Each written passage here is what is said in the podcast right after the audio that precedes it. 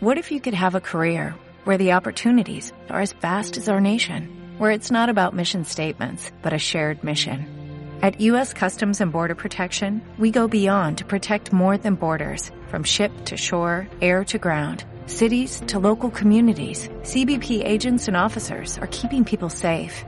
Join U.S. Customs and Border Protection and go beyond for something far greater than yourself. Learn more at Hey, tú. Sí, tú. Tú que escuchas voces y tienes amigos imaginarios. Tú que sigues las noticias sobre los negocios, estrategias de marketing y los escándalos más grandes de las marcas, este podcast es para ti. Atacaya Marketing Podcast. Branding, engagement, hashtag, influencers, marketing viral, neuromarketing, social media, trending topic. Escúchanos semana a semana solo por Spotify. Muy buenos días, bienvenidos a otro día marquetero más. Recuerden que es bonito y está bien hablar sobre estos temas todos los días. Soy Alan Cabrera y les doy la bienvenida a un episodio más de Aldacaya Marketing Podcast. Después de un buen break, estamos de regresos. Este podcast es para los amantes del marketing, donde hablaré de los casos más controversiales y ejemplos a seguir en el mundo de la mercadotecnia. Recuerda que nos puedes escuchar donde se te dé la regalada gana en Spotify, Apple Podcast, Google Podcast e iVoox. Si tienes algún comentario, crítica o sugerencia, en la descripción del episodio dejo los enlaces de mis redes y correo para que puedas contactarme. Es momento de continuar y pasar a nuestra bonita sección de Federratas y comentarios. Vaya que fueron varias semanas de break, pero regresamos y estamos con todo. Ahora nos estás escuchando los martes porque vamos a salir los martes y jueves. Los martes se queda esta, esta dinámica que ya teníamos, un episodio con los casos eh, más interesantes de las marcas y los jueves vamos a pasar a un modo de noticias porque vaya que han salido noticias que no dan tanto para un capítulo pero sí da para comentarse en un podcast con otros eh, eventos importantes de marcas compartidas. Entonces, ya lo sabes, martes y jueves no te puedes perder de nuestro podcast. Espero que les guste. Y eh, también quisiera aprovechar este pequeño espacio para mandar un saludo a Hilda. Hilda, muchas gracias por escuchar todos los capítulos. Ya estamos de regreso. Yo sé que eres gran seguidora del café de Starbucks, así es que espero que los temas que mencione tu servidor en este capítulo no te hagan enojar demasiado ni te quiten las ganas de escuchar los podcasts las semanas que vienen. Muchas gracias nuevamente por escuchar y después de tanto preámbulo, hablemos de la identidad corporativa antes de pasar al tema principal. La identidad corporativa es la representación o una imagen conceptual de una marca. Es decir, es una representación sensorial de todos los elementos que son congruentes con aquella marca. Colores, sonidos, texturas y demás. Todos los elementos que apelen a nuestros cinco sentidos forman parte de esta identidad corporativa. Ojo, que como marca no es necesario apelar a los cinco sentidos, pero sí es bueno especializarse tal vez en uno o en dos.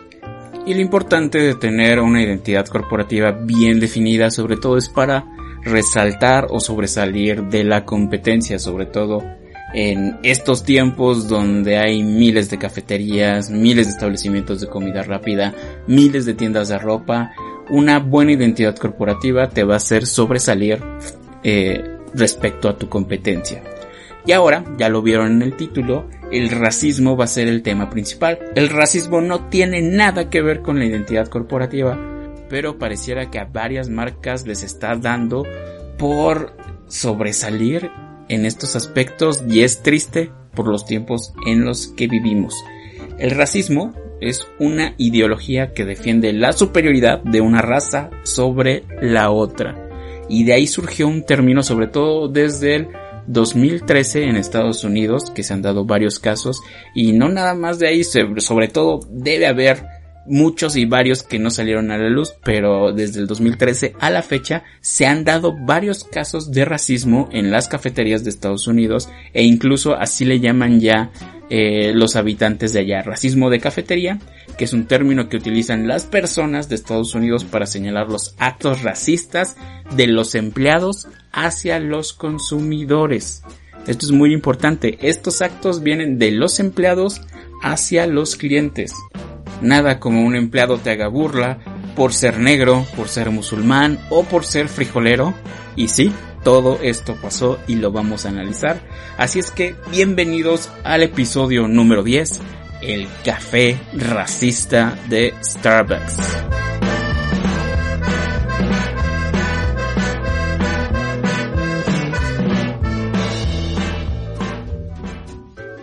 Antes de pasar a los eventos que dieron origen a este capítulo, vamos a repasar un poquito de la historia de Starbucks y también hablemos sobre mi bonita y hermosa opinión de Starbucks.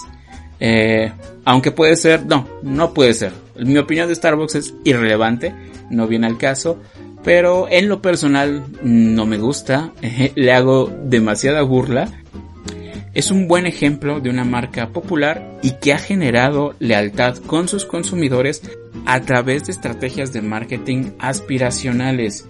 En lo personal, el café del día, porque es el que he probado, el café del día que ellos manejan, no me gusta, aunque tienen algunas bebidas que no van relacionadas con la cafeína, que están jocosas y que he probado y que saben bien. He ido varias veces, pero en lo personal no, no soy tan fan. Para los que sí son fans, no voy a hablar más del café. Nada más voy a decir eh, los actos racistas que se cometieron en varias cafeterías de Estados Unidos. Pero antes de mencionar estos actos racistas, me gustaría que pasemos a un poquito de la historia de Starbucks para entender bien su concepto. Porque no es una marca que se haya eh, que haya decidido pararse al día siguiente y contratar gente que cometió actos racistas. Starbucks, o Starbucks, como eh, se debe de pronunciar, creo que lo pronuncié bien, eh, proviene del nombre de Starbuck, que es uno de los personajes principales del libro de Moby Dick de Herman Melvin.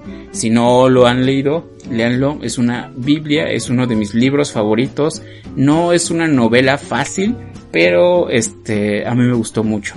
De hecho, hace algunos ayeres cuando era un mocoso estudiante de mercadotecnia, cursi y empalagoso como las bebidas de Starbucks, regalé ese libro y le dibujé ahí una bonita ballenita a acuarela y quedó muy padre. Ojalá todavía tengas ese libro y si no te gusta, no seas gacha, regrésamelo por favor porque a mí me encantó la portada.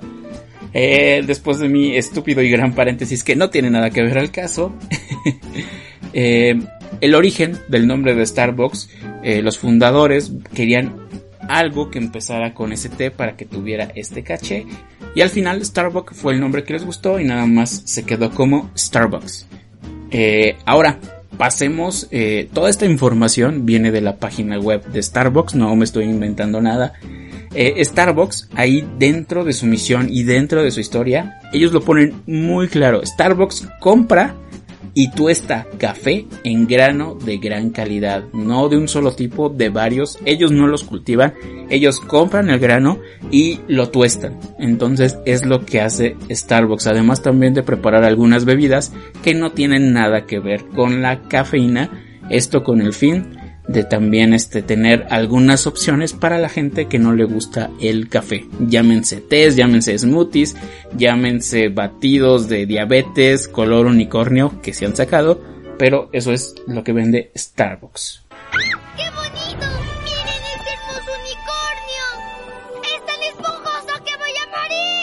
Aunque hay muchos fantoches que dicen que Starbucks vende experiencias, sí, era un punto muy atractivo de marcar por ahí del 2008, pero ya todo va enfocado a experiencias, así es que no es nada bueno. Vamos a centrarnos en el producto. Vamos a hablar del producto y de la identidad corporativa de Starbucks, que es algo que ha hecho eh, excelentemente bien, porque se han convertido en lugares por excelencia para encontrar eh, a mamás echando chisme ahí, gente trabajando, godines, este, hipsters, demás, freelancers, que dicen que están trabajando o dicen que te van a hacer ganar dinero desde casa.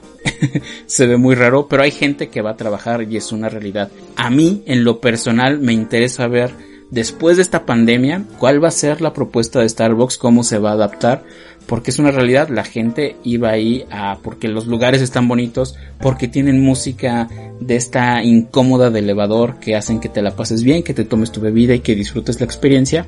Y yo eh, apenas hace un mes fui por uno y está todo cerrado, siguen todas las medidas de seguridad, pero eh, me interesaría ver o me interesaría conocer eh, cómo han ido sus ventas, cómo han evolucionado para de ahí poder sacar algunas conclusiones y saber qué van a sacar después, cómo, cómo se van a adaptar. En su página web también Starbucks dice somos más que café. Y es la verdad, tienen un gran catálogo de bebidas y le han apostado a la innovación, a la tropicalización, porque tienen cosas interesantes, de ahí es su éxito. Algo a lo que le tira Starbucks es volverse parte de esa rutina que engloba a todos sus consumidores. Pasar por el cafecito en la mañana antes de ir a trabajar, eh, después a la hora del lonche godín pasar a también echar un cafecito o un smoothie, en fin, varias cosas, ¿no? Incluso terminar tu día con Starbucks. Eso es lo que dice en su página, eso es lo que ellos buscan y es una realidad, por lo menos así se vivía mucho antes de toda esta contingencia. Ahora después de este super mega comercial para Starbucks, eh, pasemos a ver un poquito de su historia. En 1971 se abrió el primer punto de venta y sigue a la fecha, ahí sigue. Este lugar se abrió en Pike Place Market, un mercado muy importante e histórico en Seattle. El nombre ya decíamos que viene inspirado en la novela de Moby Dick, pero también lo eligieron para evocar un poco este sentido de de todo lo que lo bello y romántico que puede ser el mar y la tradición marítima de los primeros comerciantes de café. Punto muy importante, Starbucks se dedica al comercio de café, no a la producción. Pero vayamos a, un, a una década más adelante. En 1982, Howard Schultz eh, entró a una tienda de Starbucks, pidió su tacita de café, y se enamoró, slash se obsesionó con Starbucks. Ahí amó todo, desde su taza de café, el servicio, la tienda, tanto así que un año después se metió a trabajar ahí. Eh, y en 1983, yo creo que en sus vacaciones, Howard viajó a Italia y obviamente quedó enamorado y cautivado por las cafeterías italianas, sobre todo por esta esta cuestión romántica de hacer café, servirlo y tomar café. Sí, se me antojó un cafecito justo en este momento. Eh, si están escuchando pajaritos, no los pude quitar. Estamos grabando muy tempranito para hacer este episodio. Y sí, después de grabar nos vamos a tomar una tacita de café. Toda esta experiencia que Howard vivió en Italia la quiso traer a Estados Unidos. Tuvo la visión y lo trajo y fue una sugerencia de seguir algunas de las dinámicas o algunos de los puntos que se manejan en las cafeterías italianas. Esta parte romántica de preparar el café, esta parte del aroma y también tenía algo muy en claro. Él quería convertir a Starbucks en el tercer lugar más importante para las personas. En el primero está la casa del hogar, en el segundo el trabajo pero él quería que Starbucks fuera ese tercer lugar. Tenemos casa, trabajo y Starbucks y es algo que ha logrado. Por razones que no dicen en la página web y que en algunas noticias marcan como diferencias creativas, me encantan estas diferencias creativas porque se utilizan mucho en las películas. ¿Qué significa de eh, no me dejaron hacer lo que yo tenía ganas de? Entonces por eso me voy y los mando mucho a la chingada. Eso significa diferencias creativas. Howard dejó Starbucks por un periodo de tiempo y se dispuso a poner sus propias marcas de cafeterías que se llamaban Giornale. Ahí en la descripción voy a dejar algunas fotos de las cafeterías de Howard para que vean cómo Giornale se parece demasiado a lo que es Starbucks hoy en día. Ya les decía yo que es el amor a primera vista, slash obsesión, slash crush, pero en 1987 Howard haría los regresos más fregones que yo he visto, porque no regresó como trabajador, sino que en ese año compró Starbucks junto con ayuda de otros inversionistas locales. No solo regresa a chambear, sino que lo compra. Tanto era su amor y es así como comenzó el reinado de éxito de Howard como CEO de esta empresa, aún lo mantiene y sigue este reinado de éxitos. En la actualidad tiene más de 15.000 tiendas, 15.000 puntos de venta en 50 países y es el principal tostador y minorista de especialidades de café del mundo. Para que vean nada más que no le fue nada mal a Howard, pudo implementar su visión y realmente logró convertir a Starbucks en ese tercer lugar. Ya sea porque es aspiracional, ya sea por lo que pasa ahí, al final de cuentas lo logró y es una realidad que Starbucks eh, tiene este lugar en los corazones de los consumidores. Por eso eh, cuando pasemos a los casos de racismo se vuelve más triste que empresas que han logrado y se fueron metiendo y se fueron colando eh, en tu corazón pues tengan este tipo de actitudes hacia los consumidores. Ahora pasemos a lo gacho de este episodio porque está muy gacho que en estas eh, en estos años está gacho en todos los tiempos, nada más ahorita eh, sigamos viviendo cuestiones de racismo, cuestiones de marginación. Rashad Robinson, director ejecutivo de Color of Change, dice que una de las razones de este racismo de cafetería se debe a un cambio demográfico que surge en los barrios de las ciudades. Sobre todo en las ciudades de Estados Unidos están pasando por un proceso de gentrificación en el que personas blancas se mudan a barrios tradicionalmente negros o latinos o musulmanes y hacen que aumenten los alquileres y cambie la dinámica de los comercios. Fíjense nada más cómo va el cambio. Si lo pudiera poner en mejor explicado es como un pueblito, eh, empieza a llegar gente con lana eh, y ya no empiezan a cobrar lo mismo, o sea, cambia toda la dinámica, cambia la dinámica del predio, eh, las rentas suben, van haciendo que la población local se vaya a las afueras y la van corriendo porque suben todo y la gente que era originariamente de ahí pues ya no tiene el poder adquisitivo para mantener o seguir subsistiendo con ese tipo de rentas, con ese tipo de precios, impuestos y cambia la dinámica. Entonces, este racismo de cafetería, eh, este autor, Rashad Robinson, dice que, que viene de ahí por este choque cultural que se está viendo. No es ninguna justificación, porque no debería de haber racismo simplemente eh, eh, en estos tiempos ni nunca ya.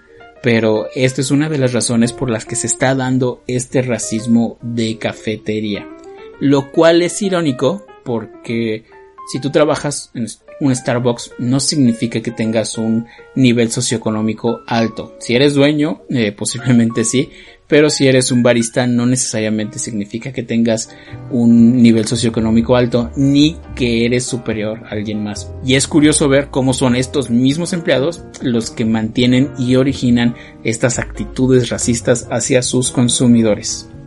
Pero ahora vayamos al incidente que hizo que Starbucks cerrara todos sus establecimientos en Estados Unidos en la tarde para que sus empleados pudieran recibir un curso de medidas contra el racismo. Voy a pasar a los hechos que dieron origen a esto. Era una bonita mañana. Eh, dos hombres entraron a la tienda de Starbucks. Eh, estaban ahí esperando porque ellos decían que estaban esperando a un amigo. No estaban haciendo nada en la descripción también voy a dejar el video para que vean lo que captaron las cámaras y lo que varios usuarios publicaron en Twitter. No estaban haciendo nada, pidieron utilizar el baño y de repente llegó la policía y los arrestaron. Eh, las dos personas no, eh, no pusieron resistencia, se dejaron llevar, pero no estaban haciendo nada. Nada. Yo les pregunto a ustedes que eh, han ido a Starbucks, ¿no han esperado ahí a su novio, novia, amigo, compañeros godines de trabajo en algún momento? A mí una vez recuerdo que me dejaron esperando media hora, después me harté y me fui y se enojó la chica, pero esa es otra historia. A lo que voy es que durante esa media hora yo entré al baño y no pedí nada y nadie me dijo nada. Digo, después yo por remordimiento pedí un café del día y ya todo enojado me lo tomé eh, lo pedí para llevar y me lo fui tomando. Pero a lo que voy, durante esa media hora que su servidor estuvo eh, en Starbucks no pasó nada, fui al baño, nadie me dijo nada y por eso aquí este caso fue tan sonado, porque precisamente fue por su color de piel, fue por prejuicios racistas que los empleados llamaron a la policía cuando estas dos personas no estaban haciendo nada. El incidente se publicó eh, de manera inmediata en Twitter y se comenzó a hacer viral. Incluso en los videos la gente que estaba grabando ahí este, preguntaba ¿por qué los detienen? No estaban haciendo nada. Y no hubo jamás respuesta. La policía se los llevó. Afortunadamente no lo hicieron con violencia como se ha dado en otros casos. Pero eso fue lo que pasó. Ahora veamos lo que hizo Starbucks a continuación. Sabemos que esto culminó en que Starbucks tuvo que cerrar sus tiendas una tarde, que es algo muy importante porque hay que ver lo que le costó cerrar sus tiendas esa tarde para que sus empleados tuvieran, eh, pudieran tomar un curso eh, de formación contra los prejuicios raciales. El presidente de Starbucks, Kevin Johnson, dijo que las medidas que se tomaron esa vez fueron las erróneas. Se trasladó hasta Filadelfia y fue a arreglar personalmente todo el cagadero que hizo este empleado. Imagínense nada más la cagada eh, obviamente terminó en que lo corrieron y el mismo Kevin eh, dijo que ya no trabajaba y el responsable, del cual no aparece el nombre en los eh, periódicos ni noticias, pero en fin, creo que no, y creo porque nada me dice que lo hicieron, ni hay nada marcado, pero parece que llegaron a un acuerdo económico. ¿Y por qué lo digo? Porque la actitud de los ofendidos se ve demasiado tranquila eh, una de las medidas que tomó el presidente eh, Kevin fue cerrar las, las, tiendas el martes 29 de mayo. Eh, en la tarde pusieron ahí un letrerito de que las tiendas iban a estar cerradas porque iban a recibir un curso de formación contra los prejuicios raciales. Cerca de 175 mil trabajadores recibieron este curso. Al final de cuentas fue la medida que tomó Starbucks, ya sea que haya servido o no, pero se hizo viral también esta medida, eh, se hablaron de dimes y diretes, si funcionaría, si no funcionaría, pero es una realidad de que hubo una pérdida económica en esa tarde del martes 29 de mayo. Y muchos clientes en la tarde que iban directo a comprar su cafecito pues se vieron con un letrero que decía un lugar donde todo el mundo se sienta bienvenido. Y obviamente también estaba la parte de cerrado y era porque estaban tomando esta capacitación los empleados de Starbucks. Alrededor de 8000 locales de la cadena este, cerraron esa tarde para tomar su curso sobre racismo y se impactó con los 175 mil empleados. El curso tuvo una duración de 4 horas, también ahorita vamos a debatir si es el tiempo adecuado para lograr estos cambios y según el cálculo de International Business Times, las pérdidas que tuvo Starbucks por ese cierre de 4 horas fue alrededor y aproximada 12 millones de dólares. Esa fue la cantidad económica que se perdió en la capacitación. Yo espero que realmente el curso haya servido y que los empleados hayan tenido un avance. Vayamos al curso a destazarlo para ver realmente si se diseñó con una intención realmente para evitar los prejuicios raciales o fue meramente un acto publicitario. El objetivo que ellos decían que tiene, tenía el curso era enseñar a sus trabajadores cómo gestionar sus prejuicios inconscientes con el objetivo de que puedan dar una atención y un trato justo a todos los clientes.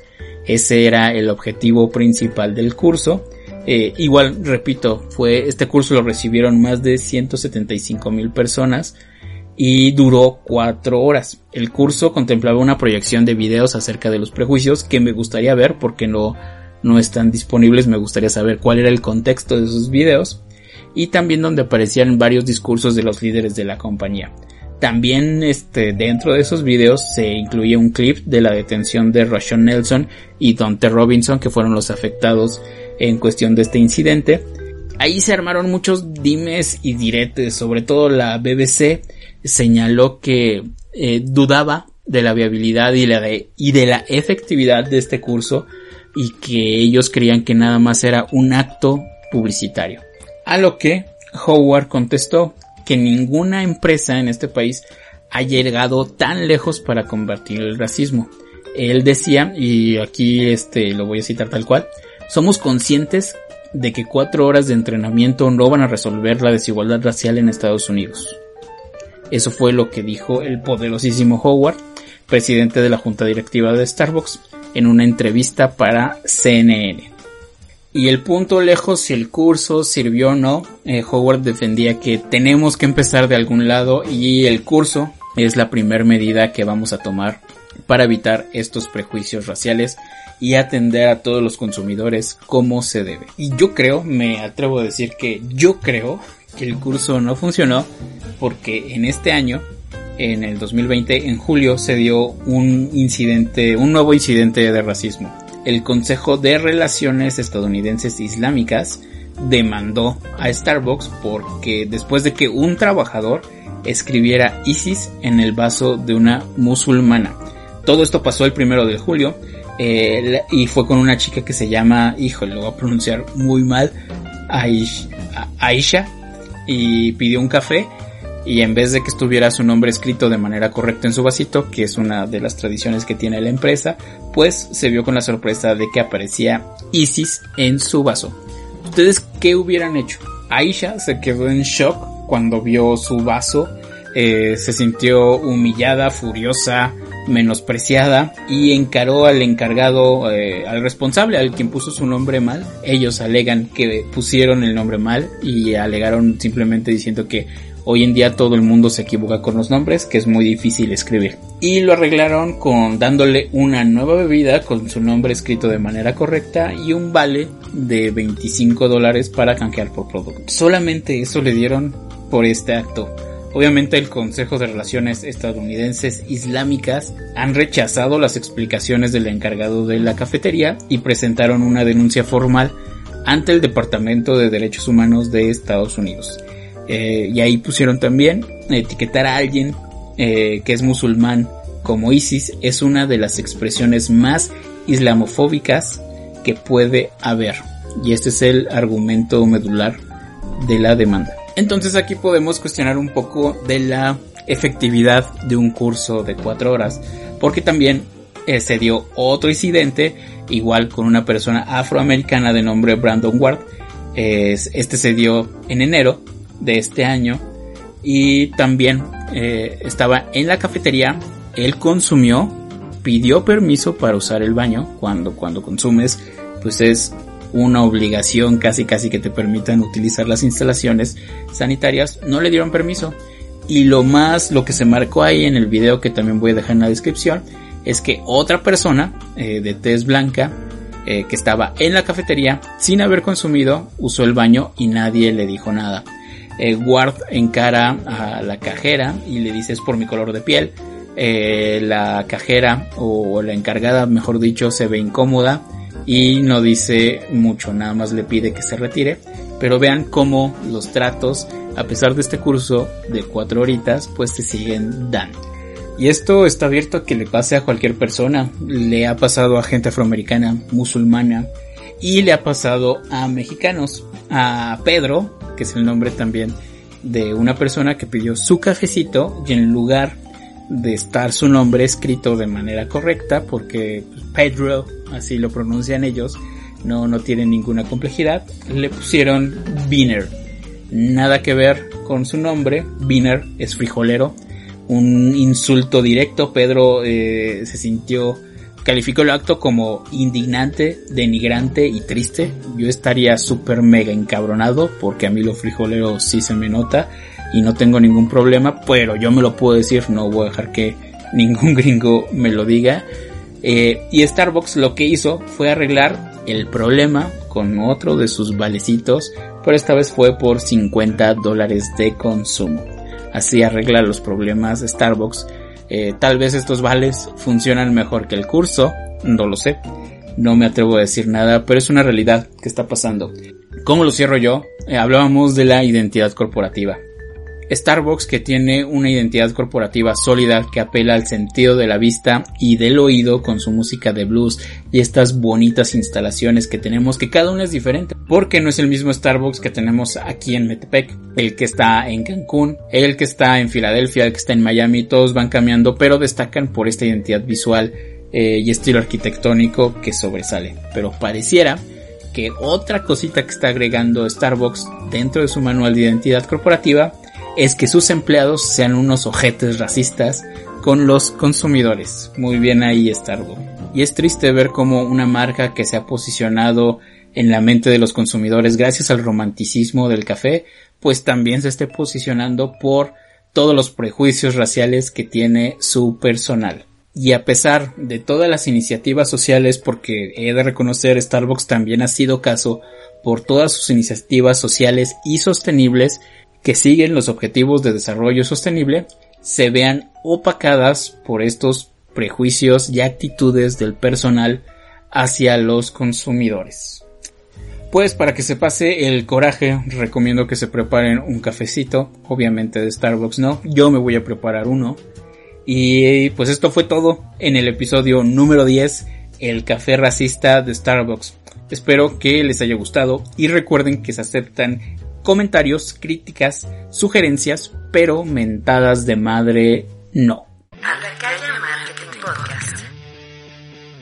Branding, engagement, hashtag, influencers, marketing viral, neuromarketing, social media, trending topic. Escúchanos semana a semana solo por Spotify.